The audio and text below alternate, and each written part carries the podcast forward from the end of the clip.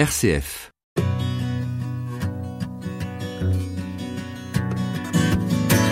Dans une maison bruyante et sans dessus-dessous d'un quartier populaire de New York à la fin de l'année 1951, Dorothy Day, assise à son bureau, écrit les derniers mots de son autobiographie. Autour d'elle, des orphelins piaillent dans leur berceau, on entend des rires dans la chambre voisine, quelques invités reviennent d'une tournée dans un bar des alentours. Dorothy écrit alors cette phrase. Nous avons tous connu la longue solitude et nous avons appris que la seule solution est l'amour et que l'amour arrive avec la communauté. It's far easier to see Christ in your brother when you're sitting down and sharing soup with him. Dorothy Day, Je ne suis pas une sainte.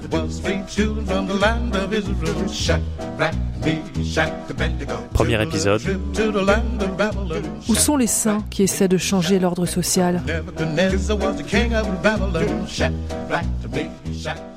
Cité par le pape François au Congrès des États-Unis comme l'une des quatre figures américaines majeures du siècle dernier, prise en filature une grande partie de sa vie par le FBI de Edgar Hoover, emprisonné pour ses idées anarchistes, admiré par la philosophe Hannah Arendt, appelé ma sœur par Mère Teresa, à la fois inclassable et controversée, Dorothy Day nous invite à entrer dans sa vie. Et comme la porte de sa maison, celle de sa vie est toujours ouverte. Il suffit d'un pas pour y découvrir un monde. On y entend chanter en espagnol, on y voit des danses de l'Europe de l'Est, on y lit des auteurs russes, on croit comprendre des Français qui s'essayent à l'anglais. Les chrétiens vous invitent à prier avec eux, les révolutionnaires vous questionnent, des militants vous demandent de porter leurs affiches, vous reprendrez bien un peu de soupe? Si vous êtes un intellectuel, on fera de vous un paysan. Si vous êtes un ouvrier, on fera de vous un intellectuel. Puis vos yeux s'arrêtent sur le visage d'une femme entourée de deux tresses. Elle rit, et son rire est enfantin. Elle qui n'a pourtant pas toujours ri durant son enfance. Les premières années de la vie de Dorothy Day auraient pu être paisibles et confortables, une enfance dorée au soleil de la baie de San Francisco sur la côte ouest des États-Unis. Je dis aurait pu, car en 1906, la modeste famille Day est touchée par le tristement célèbre tremblement de terre de San Francisco. C'est arrivé tôt dans la matinée et ça a duré deux minutes et vingt secondes. Je me souviens que les gens le répétaient. Mon père était rédacteur des pages sport dans un des journaux de San Francisco.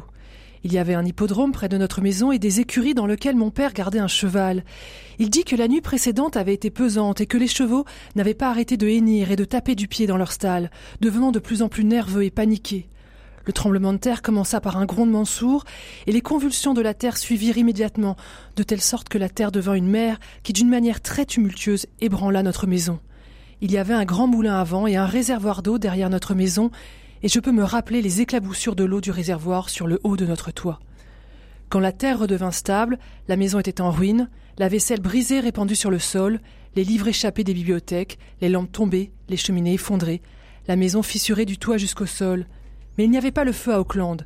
Des flammes et des nuages, des bancs de fumée pouvaient être vus de l'autre côté de la baie, et durant tout le jour qui suivit, des réfugiés arrivaient par ferry.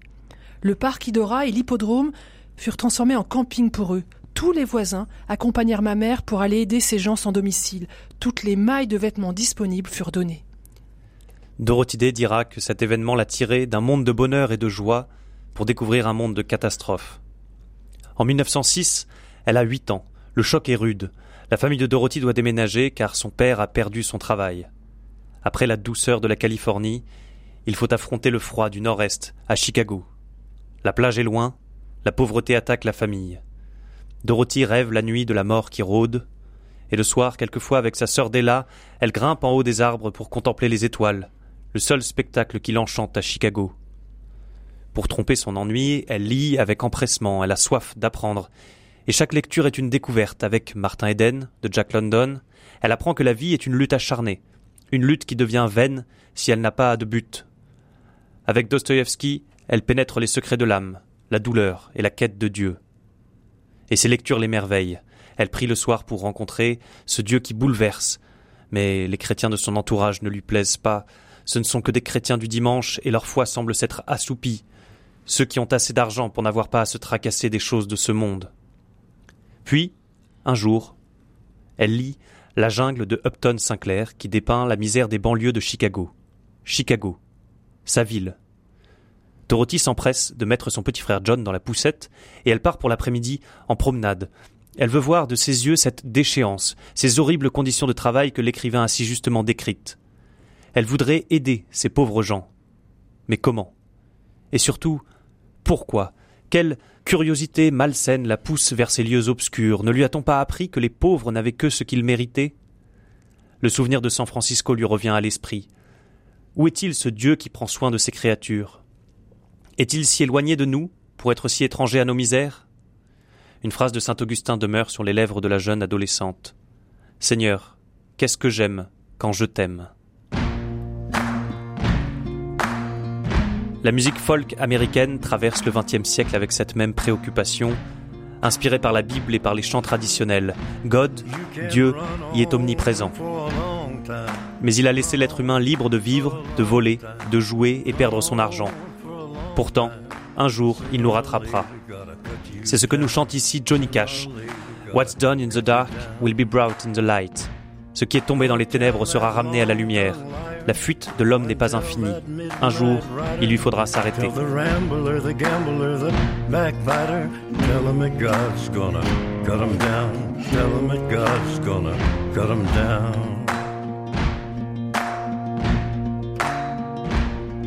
Well, my goodness gracious, let me tell you the news. My head's been wet with the midnight dew.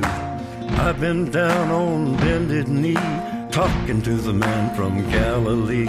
He spoke to me with a voice so sweet. I thought I heard the shuffle of angels sweet. He called my name and my heart stood still. When he said, John, go do my will. Go tell that long tongued liar. And tell that midnight rider. Tell the rambler, the gambler, the backbiter. Tell him that God's gonna cut him down. Tell him that God's gonna cut him down. Les bons résultats de Dorothy à l'école lui permettent d'obtenir une bourse pour entrer à l'université. Nous sommes en 1914, elle a 16 ans.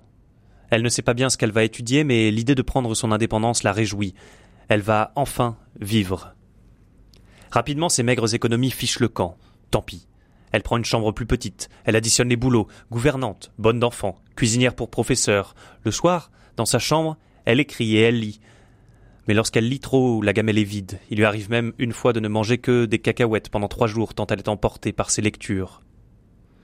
Ce n'est pas tant les cours qui la passionnent que l'esprit du lieu, le souffle révolutionnaire. Elle veut être du côté des travailleurs, des pauvres, des ouvriers. Elle lit les auteurs anarchistes et socialistes. Avec ses amis, elle refait le monde, elle développe, selon ses propres mots, une conscience aiguë de la lutte des classes. Elle a en effet trouvé une amie qui lui ressemble. Sa chère amie de l'université s'appelle Raina Simmons. Elle a les cheveux d'un roux flamboyant qu'on dit presque rouge. Elle deviendra journaliste en Russie, puis en Chine. Fervente partisane de la révolution communiste, elle mourra jeune, emportée par la maladie. Et on remarque déjà que les premières accointances de Dorothy Day sont envers ceux qui ont à cœur de faire la révolution, ceux qui sont prêts à mourir pour des idées. Et là où règne l'absence de la charité chrétienne, c'est l'ardeur marxiste qui prend le dessus.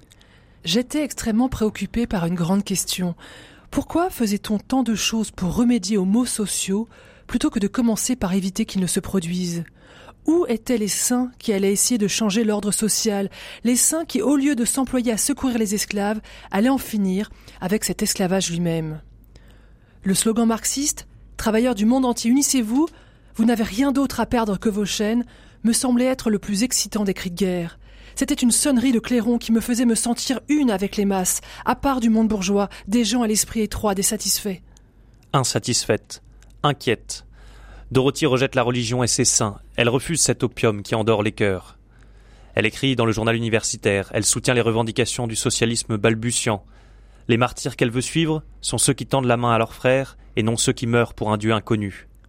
Jésus a dit Bienheureux les doux, mais je ne pouvais être douce en pensant à l'injustice. Je voulais un Dieu qui chasserait à coups de fouet les marchands du temple, et je voulais aider tous ceux qui se dressaient contre l'oppression. Selon moi, le Christ ne marchait plus dans les rues de ce monde, il était mort il y a deux mille ans, et de nouveaux prophètes avaient pris sa place. Je me mis à jurer, à faire exprès de prononcer en vain le nom de Dieu, rien que pour choquer mes amis qui allaient à l'église. Je me choquais moi-même autant qu'eux en le faisant, mais il me semblait que c'était un geste énergique à faire pour arracher la religion de moi. Mon attitude était absolument lucide. Parce que j'étais malheureuse, je me complaisais dans mon malheur et je devenais dure. Les prières du soir dans le lit d'enfant sont balayées. La peur de la mort a déserté le cœur de Dorothy Day. Elle se sent prête à offrir sa vie pour la justice sociale. Le vent se lève, il faut tenter de vivre. La Première Guerre mondiale vient de commencer en Europe, le monde se prépare à brûler et à souffrir. Vite, il faut comprendre l'économie, la politique, l'art. Nous sommes en 1916, il faut vivre et la vie n'est pas à l'université. New York scintille comme un rêve d'avenir. C'est là qu'il faut aller pour travailler et peut-être trouver la joie. À New York, la scène musicale aussi est bouleversée. Le compositeur Anton Dvorak vient à peine de quitter le pays.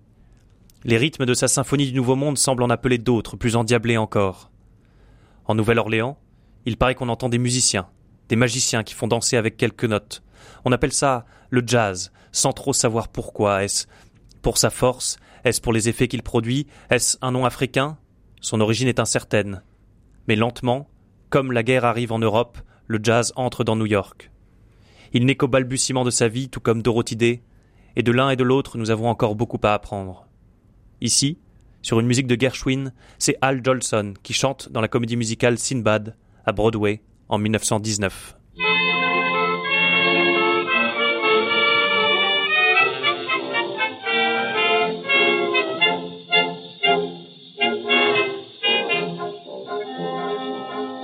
Been away from you a long time.